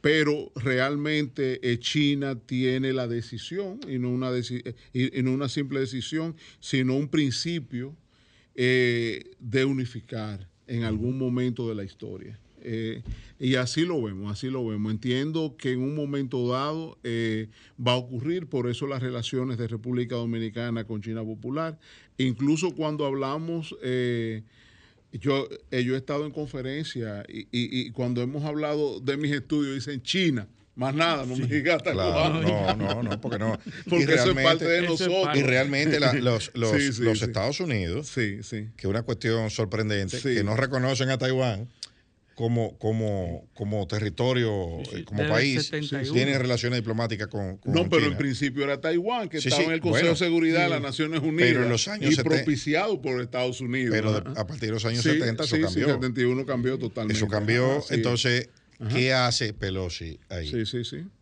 Sí, esa es una, Eh, una quiquilla. Señores, yo les voy a revelar algo. El esposo de la Pelosi tiene negocios directos con, con Taiwán. Bueno, por eso- chip. Sí. eh, eh, Por- el mayor vendedor de chip existente. Por eso me Hay un asunto, una mezcla de algo personal con algo con algo oficial. Entonces siempre vemos como los mismos, los mismos fantasmas. Sí, sí, sí, Eh, sí. En, en Ucrania, eh, eh, eh, Biden. Sí, Ujú. Biden, el ¿Entiendes? O sea, Sí, sí, sí, sí. entonces ahora en China, Sí. el esposo de Pelosi. Exacto, exacto. Siempre hay uno que, que eh, porque hay un negocio como... sí, como- no, no, siempre, siempre subsiste. Que se la, se la buscan, ¿no? igual que aquí, acaba de, tuvo un accidente de tránsito bastante feo en mayo y el, el- el- la causa fue, o sea, el, el juzgado fue en agosto, ahora, hace unos cuantos días, y entonces le arreglaron todo para que no saliera más, no para que no tuviera que ir. O sea, es igual que aquí que también los, los senadores cuando sucedió el accidente, le dio una tarjetica de, de la senadora y de las donaciones que hacían a la policía Sí. y todo eso para Arregla- que la eso ahí. Y ahí él andaba con un personaje no eh, no revelado. Eh, Al principio en las declaraciones decían que había un testigo en una carretera vacía, pero había un testigo y después no había testigo. Y él, y él chocó, con, fue. chocó con un vehículo y el otro vehículo no, no declara nada, dice que no, que no pasó nada. Bueno, es decir, que ya. todo se arregla por ahí. Eso ha sido siempre eh, la, la- O sea que todo lo que se critica a, esto- a estos países allá no, se no, hace. allá se Sí. hace lo mismo, lo único que no salía a la luz pública, ahora está saliendo. Bueno, eso es, eso es importante. Pero, pero Miguel, bien. yo Sí, sí. quiero que, que me hable de tu historia. Tú, yo sé que tú traba- trabajaste y trabajas todavía en el Banco Central desde que yo te conozco desde hace muchísimo tiempo. O sea, primero, ¿qué te llama, qué te pone a ti en, en, la, en el camino de la, del escritor, el camino del poeta, porque también tiene libros de poesía? O sea, Y de- ¿cómo, y cómo el surge esa- historiador también. Y es historiador. Sí, o sea, sí, ¿qué es lo que te llama la atención para dedicarte a esto? Mira, Luis José, eh, eh, el punto clave es eh, cómo inicia la historia de mi vida. Eh, Ajá. en, en el Colegio La Salle, eh, fuimos compañeros toda la vida. Ahí teníamos un profesor que se llamaba Georgilio Mella Xavier. Mella Xavier, Él me recuerdo. tomó mucho cariño, incluso me abrió su biblioteca. Una, Eh, una eminencia. una Mella eminencia que no ha sido reconocido como debe ser nunca. No apropiadamente. Eh, eh, por la forma. Tiene una calle, sí, un pero- perfil. pero no lo- sí. no han sido No, no, para nada, para nada. Incluso ganó el Premio Nacional de Novela en una ocasión, de literatura, eh, con Memorias de Guabatico. Eh, eh, eh, eh, es una novela interesantísima que debe ser uno de los clásicos de la historia de la novela dominicana, porque está muy bien escrita, muy, muy bien escrita. Con don Virgilio eh, yo asumí la, la posición en, en tercero, segundo de bachillerato de presidente del grupo de Historia y Geografía del colegio. Entonces, por ahí venían las cosas. Yo me iba, que eso no lo sabían los compañeros, prácticamente todos los, todos los jueves y todos los viernes a la biblioteca de, de- de don Virgilio. Y él me sacaba los libros muy importantes y ahí me dejaba. Eh, eh, una joven me servía café, agua, lo que yo quisiera, y yo empezaba eh, ahí a leer una serie de libros históricos interesantísimos. Enriquillo, aunque no lo ponía en el colegio, no era lo mismo, porque los libros de él estaban anotados. Entonces, me daban una serie de fuentes de referencia que yo la tenía que buscar.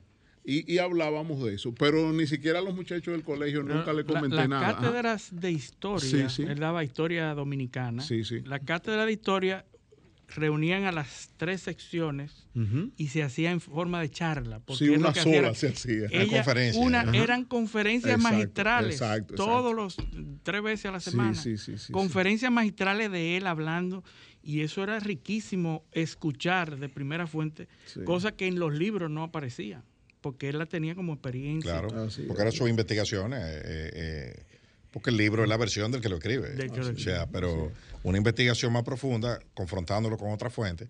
No, pero era interesantísimo, era interesantísimo. Eh, El aprendizaje inicial fue por ahí, realmente.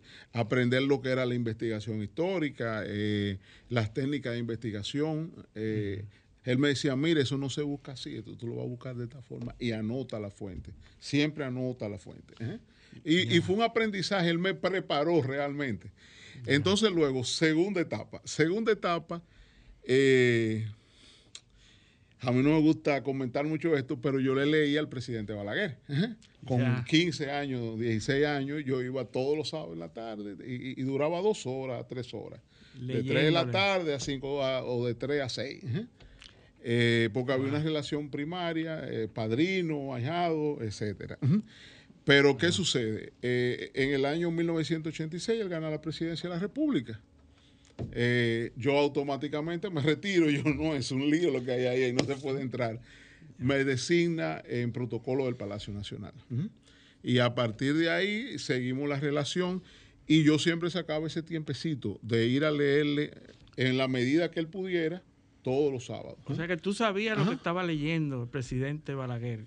No, no. Porque al leerlo Él me que- decía dónde estaba el libro y qué iba a leer. Yo quiero a Dante, página 132, para que conozca lo que es el infierno.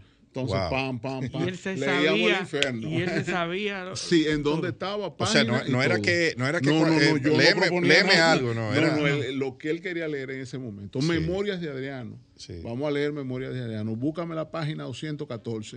Ahí hay una A cita. ese nivel, con- Ajá, con no, él se página. lo conocía. Ajá. con páginas. En, en ese libro tú vas a encontrar en el segundo párrafo en un punto donde se establecía eh, qué era el valor del dinero para ellos. Ajá. Búscame ese párrafo. Tú ves, esto se parece a fulano y esto se parece a francés. Sí, y lo incluían a- en muchísimas ocasiones en su discurso. ajá. En O muchísimas el- ocasiones. el- sí. el- entonces el, presidente Balaguer eh, en, en su... eh, Sí, sí. Porque era, era prácticamente una clase. Era una que clase que- diaria, que- que no que me abría libros que yo no tenía ningún acceso a ellos, ningún acceso, no podía tenerlo. ajá, ajá. Ujú. Y entonces él, Sí, porque sí. él lo quería refrescar y contrastar con realidades. Con realidades y le ponía nombre. Sí. Le ponía nombre y apellido. Eh, Porque interesante. Pero, pero muy, muy interesante, muy interesante, muy interesante. después- Ahí me tocó, ejemplo, conocer a muchas personalidades en esas fusiones. A Henry Kissinger, como ustedes lo estaban mencionando. En su Oh. visita al país fue a mí que me tocó recibirlo como protocolo, acompañarlo, o conversar con él previo a entrar al despacho.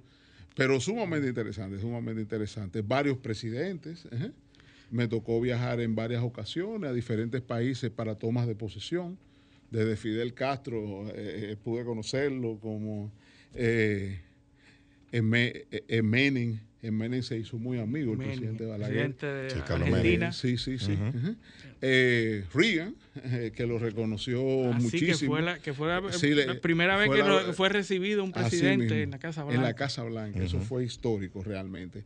Y así sucesivamente, era un sitio donde me permitía ir codeándome con una serie de personalidades, ir aprendiendo porque esa era la meta realmente, era un aprendizaje eh, en ese momento. Y por ahí se me fue forjando eh, todo lo que era un andamiaje para poder escribir, para poder investigar, para poder saber de cada quien quién era y, y- y, de qué podíamos hablar en cada ocasión. Y a nivel de, de, Sí, sí. de, vamos a decir, el presidente Balaguer, bueno, eh, ¿qué, qué, qué- qué puede uno regatearle intelectualmente al presidente Balaguer? No. Ahora, yo, yo entiendo que de los intelectuales dominicanos, yo creo que el más completo era el presidente Balaguer eh, en, en su generación. Y lo digo por su producción Sí, sí, sí. literaria, ¿no? España Sí, el infinita. acervo cultural. España de- El acervo infinita. cultural es de- impresionante. España infinita. Grecia eterna Sí, sí, y la sí, sí. raza inglesa Sí, es sí. una serie Sí. de tres de tres, o- tres obras que recogen prácticamente Sí. que no, que el no, el pensamiento. el pensamiento de, de es. esas tres que no- culturas. Sí. que no son bien ponderadas No, por el no, asunto no, no, por el político. asunto político. Lo político No, es que son le obras- nubló eh, el asunto literario. Son obras desconocidas. Así Aquí la mismo, gente habla del. Cristo de la Libertad, Sí, los carpinteros, Sí, sí, pero sí. no habla, porque eso es un aporte a la literatura Universal. mundial, Sí, universal. así es. Universal. Porque, o sea, es una visión de Sí, sí, un sí. caribeño Ujú. De la cultura española, Sí, así es. de un sí. intelectual de la cultura española, de la cultura inglesa y, del- y, de, la, y de la cultura griega. Pero hay que O sea, recordar que los discursos del doctor eran piezas literarias. Piezas literarias. Todos, los- a pesar del contenido político, pero eran piezas que la gente se quedaba Sí. con no, la boca abierta. El que tiene la oportunidad de, de tener contacto con esas tres obras Sí, sí. se da cuenta y se traslada a la época de los recursos de investigación, se da cuenta que estamos hablando de una persona que tenía un conocimiento No, eh, no, total impresionante. de, de- de esa- de- enciclopédico. de la- ajá. eh, eh, eh, de las tres, Sí, sí, sí, sí, sí. de esas tres culturas. Pero Una realidad. ya, ya estamos entrando como en. Sí.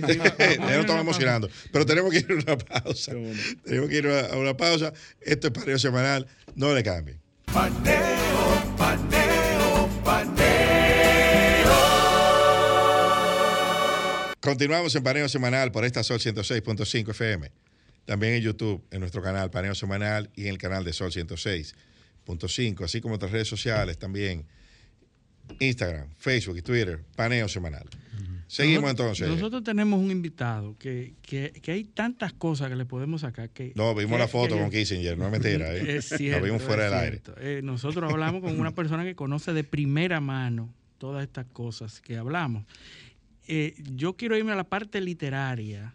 Eh, el- la oportunidad que tuviste de conocer estas figuras literarias eh, de la literatura internacional, porque no solamente local, sino internacional. ¿Cómo, ¿Cómo se da eso? ¿Cuál fue tu experiencia con, Sí, mira, Con en esa ocasión hubo una invitación del Instituto de la Juventud de España, una invitación abierta a todos los jóvenes que escribieran, porque ellos querían hacer una convivencia de 45 días en un centro de Mollina en Málaga.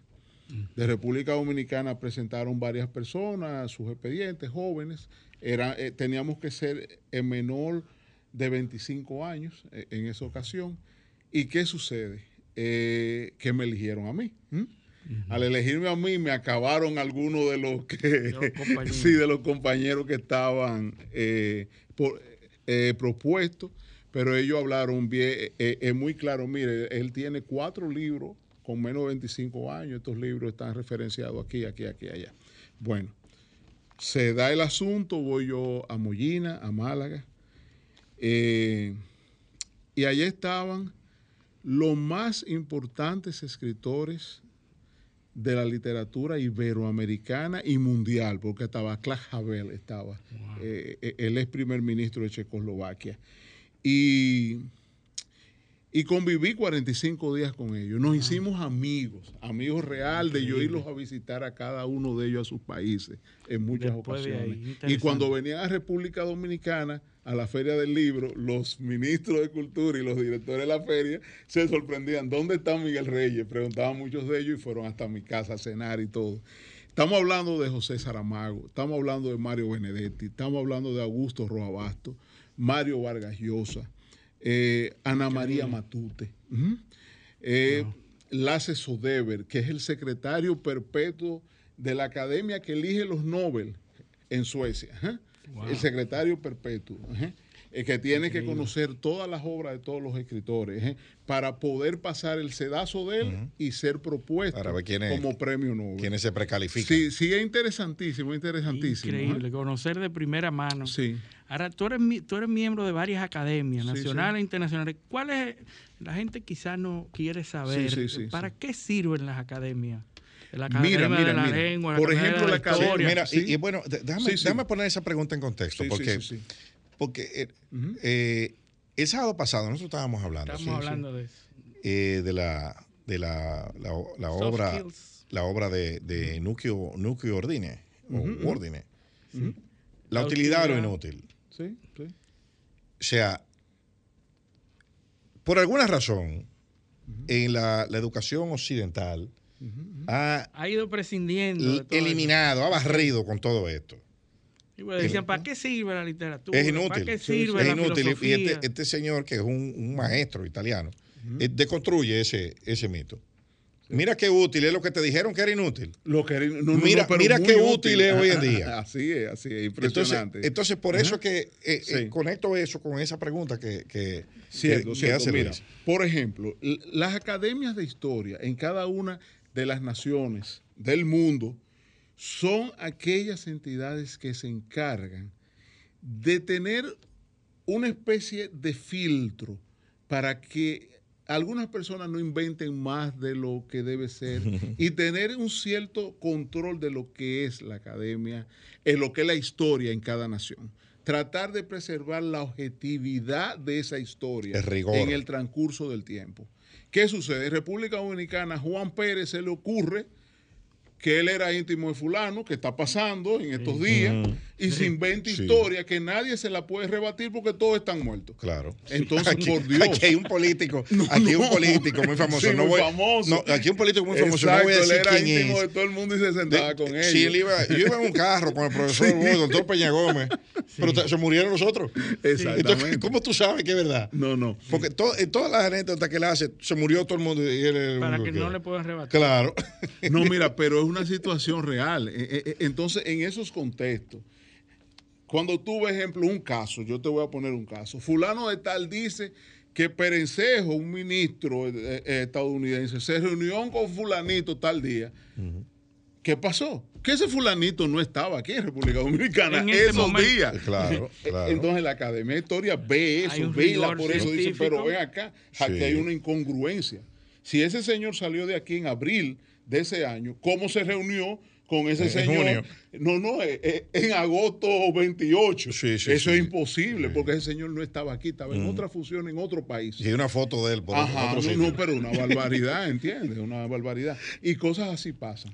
Sí, así pero, pero eh, lo- lo- yo creo que eh, además Sí, de sí. eso, que es Sí, importantísimo, sí, sí, los textos escolares, incluso. ¿no? Y la, eh, y, la, y la ayuda en la construcción de un relato. Exacto. O sea, de- Básico, la, básico, justificación Básico. filosófica, Sí, sí, sí, sí. sociológica de Sí, los pueblos viene conectada con la historia. ajá.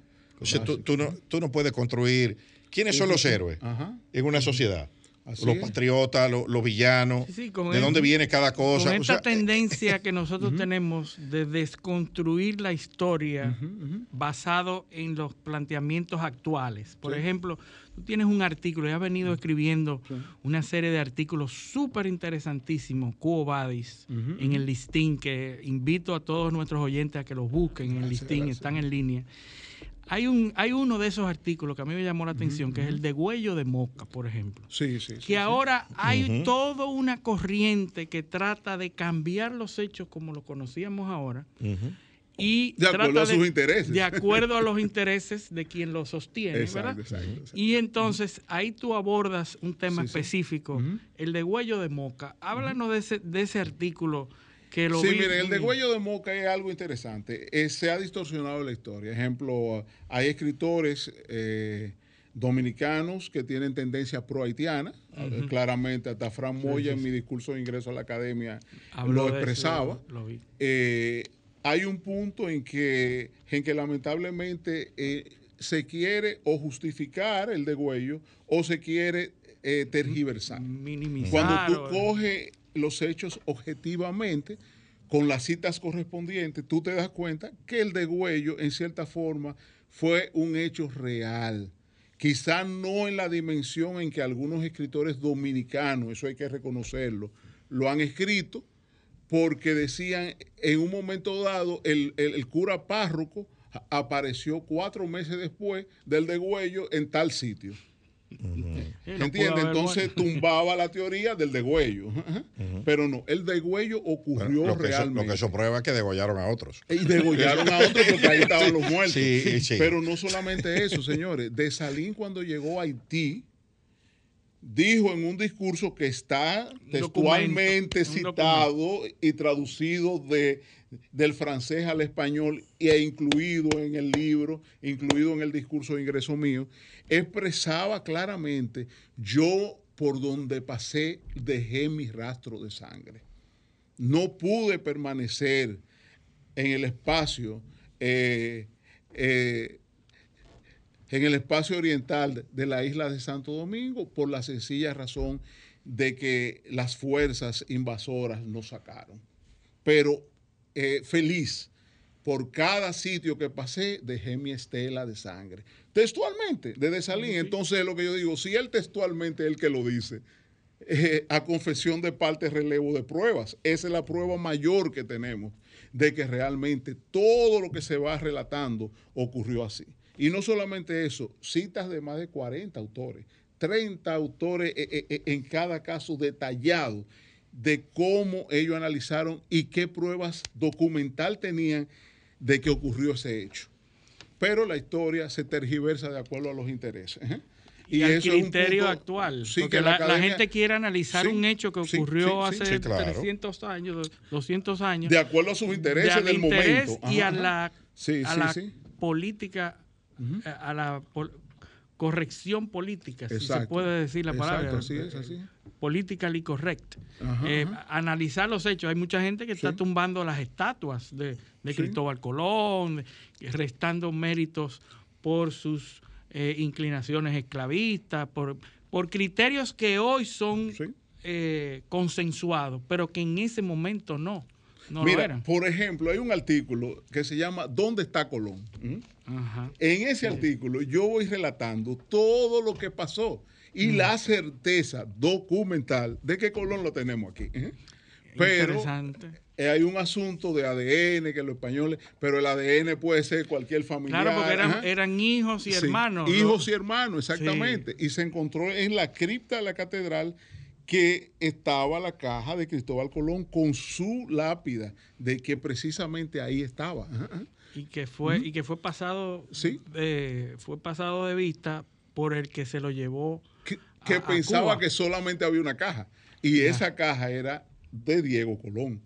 Esa caja no era de Cristóbal Colón. Y no hay un. No hay el ADN, ¿no? Sí, sí, lo, lo Sí, pero el ADN Pero son te hermanos- determina son en la sangre familiar. son ¿no? hermanos no y- específicamente. y- y- ¿Qué es un colón? Es, es un Colón. colón. Es Sí, un colón. sí. es un colón. Y si salió ahí, bueno, sí, Sí, sí. Hay, hay relación de uno con otro. Pero eh, eh, in- in- interesantísimo. Sí, pero sí. hay un, yo tengo una, una, una, Sí, sí. una inquietud y sobre vo- volviendo un poco sobre Sí. el degüello de Moca. Volvemos, volvemos. ok. Ujú. Cipriano de Utrera. Sí, ajá.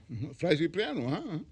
Sí, sí. Há- Háblame de eso, porque. No, Fray Cipriano es que dice que apareció el cura tres meses después. Exacto. Él, él es el que pone en entredicho. Exacto. El de Él es uno de los que pone entredicho. Eh, otro escritor actual es Roberto Marte, que es un historiador que vive en Alemania, que también desmonta todo lo del degüello, expresando que el degüello no existió, que eso no pasó.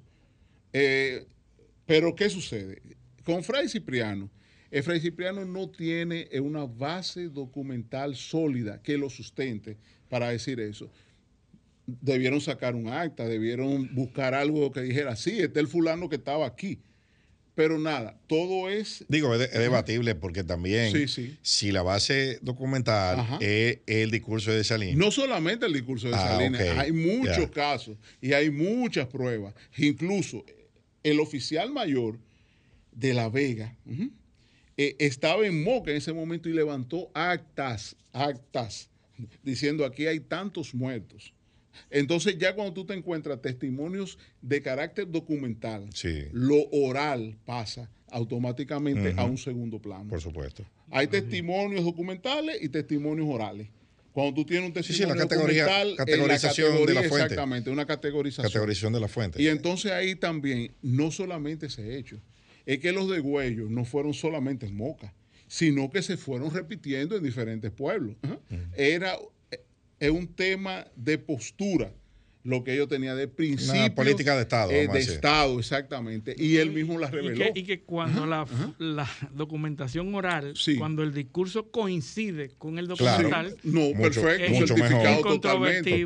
Pero cuando hay una contradicción, se mantiene el escrito. Cipriano de Utrera tiene una, tenía unas posiciones también sobre el carácter de primacía de la UAS. Lo puso en entredicho porque según él faltó un trámite para... Había o sea un- que no era, no, no había un, sello de la corona española. Ah. Había un trámite Sí, de sí. validación de los documentos del, del Vaticano, del Papa. Tenía que tener un visado. De la bula. De la, bula estaba, tenía que ser visada por los Porque reyes. era la, la Universidad de Santo Tomás de Aquino. Claro, no, el decreto había que pasarlo por en la Gaceta. había- en la Gaceta la tenía el rey, Sí. el otro emitía el decreto, eh, para poner un símil, ¿no? Sí, sí, sí, un símil. Entonces, se eh, dice Cipriano de Utrera que faltó uno de esos trámites, creo que el visado de la corona española para que la UAS fuera a la universidad primada. Y No, pero, pero- pero está Eh, el decreto. Sí, el Está en decre- sí, el decreto está existe. decreto formal. Ajá, ajá, Sí, ajá. lo que faltó fue Sí, sí, un sellito, sí, ¿no? un sellito, pero Sí. por favor.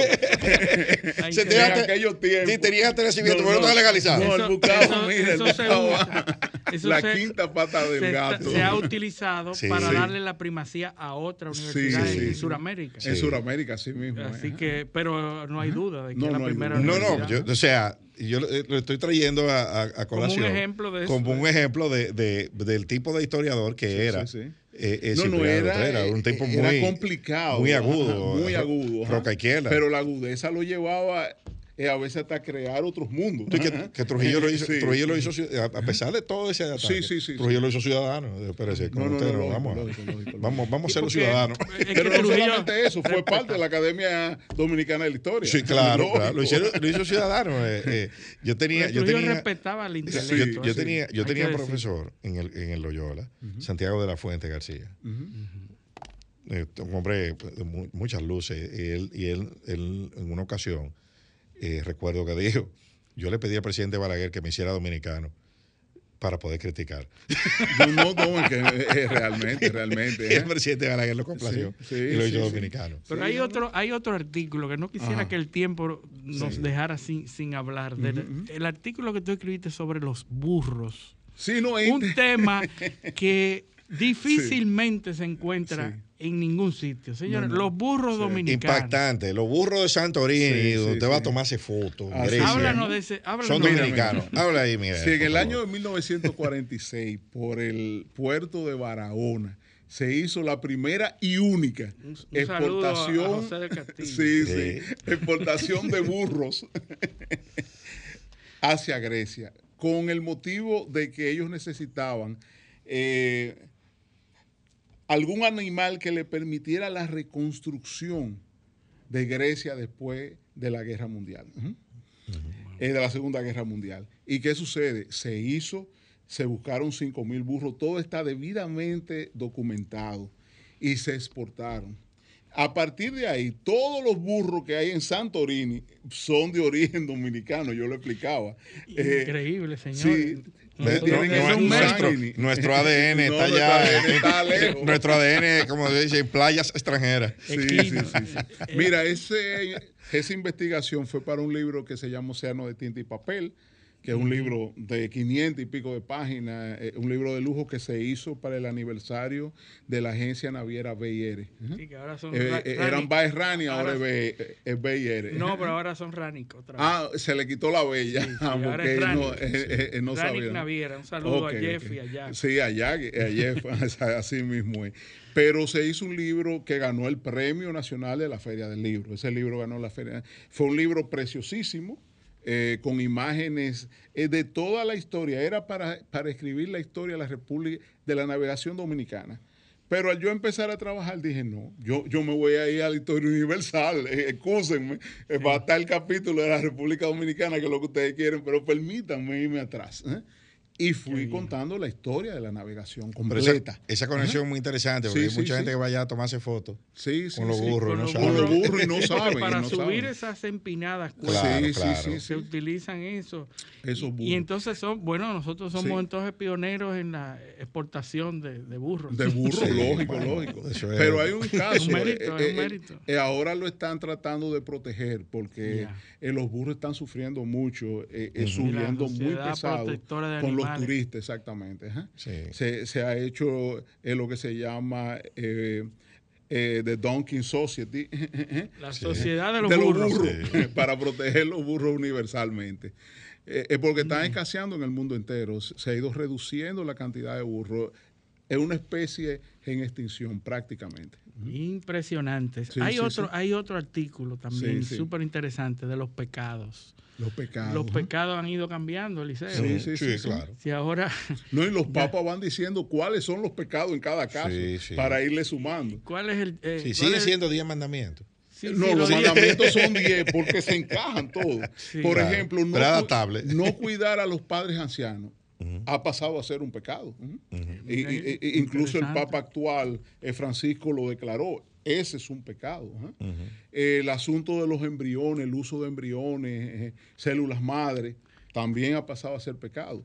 Y hay una serie de pecados modernos eh, eh, que en un momento dado uno dice, ven acá, yo estoy pecando 24/7, Sí, claro, claro. porque hay- todo es pecado. Pero fíjate que tú dices Sí, en el sí. artículo que la pereza ya no es un pecado. No, la pereza no es un pecado. Ellos lo sacaron ajá, como Incre- pecado. Antes era un Sí, pecado. claro, que- porque el, el trabajo Sí, era sí. físico Sí, antes, sí. ahora, Era ahora físico. es mental. Ahora es Entonces mental, el que no trabaja era perezoso y eso era un pecado. Eso era un pecado. así eh, claramente definido. Entonces quiere decir que ya los influencers, Sí. los- las redes sociales y todo eso ya no. Pero no que tienen son tipos de trabajo. Ellos trabajan, pero de otra Sí, forma. pero tú sabes que ahora, como los criterio- no, era- no era, millennials, no era el criterio bíblico. los No, sí, millennials y sí. todo eso que se le da y se dice que son perezosos, que no les gusta Sí, sí, bajar sí, el sí. lomo, No, no.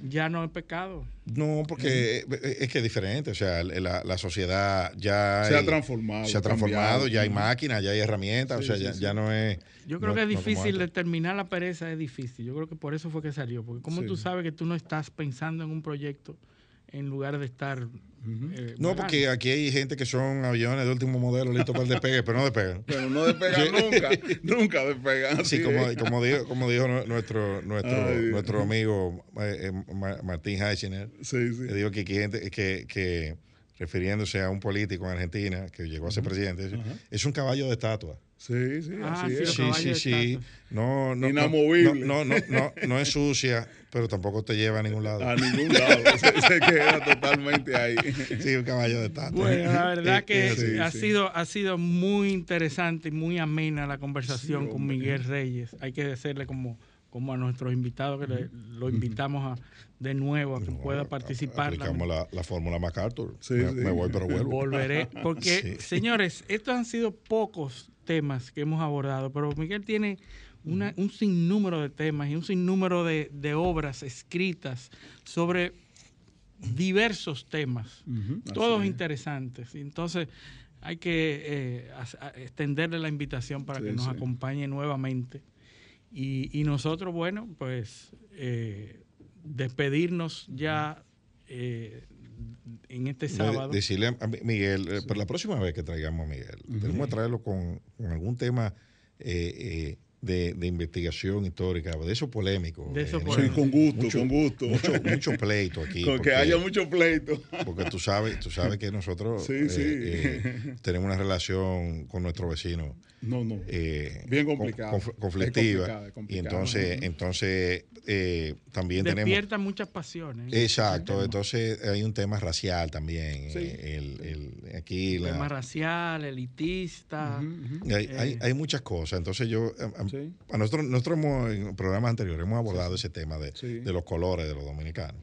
Eh, y de, de por El único país en que existe el color indio, que no existe Sí, en ningún no, no, sitio, no. ni, y ni en no la se le India. llama, No, a la gente no se le llama Sí. negro Y el tampoco. No, no, dominicano- ni en la India, el no, ni en la dominicano- cédula lo poníamos. Indio, color indio. el dominicano se autopercibe como en 14 colores. Exacto. O sea, es una cuestión, eh, es, es un, un pantone. El último, el Así, último es así. negro, porque nosotros nos decimos, esa mujer Sí. morena, es Morena. como Sí, sí, sí. una, una característica suave de decirle Sí. negra, porque nosotros Sí, entendemos sí. que el negro es Sí, no, despectivo. y también, y Despectivo, también hay palabras que son antónimas que quieren decir lo mismo aquí en este país. exacto, sí, sí. Por ejemplo, raro y ordinario es lo mismo, son sinónimos de feo. Son sinónimos de antónimos. Pues la- en la y son Antónimos, en la realidad, pero significan lo mismo. Y en lenguaje criollo, raro y ordinario. Sí, sí, Fulano sí. tipo ordinario, feo. Feo. Y una tipa raro rara, también. fea también. Fea. Qué bueno que, está eso. Pero bueno, vamos, sí. eh, decirles, tenemos que despedir el programa y decirle, pedirles que con el favor de Dios nos acompañen en un, el sábado próximo en una edición más de Paneo Semanal. Hasta entonces. Paneo, paneo, paneo.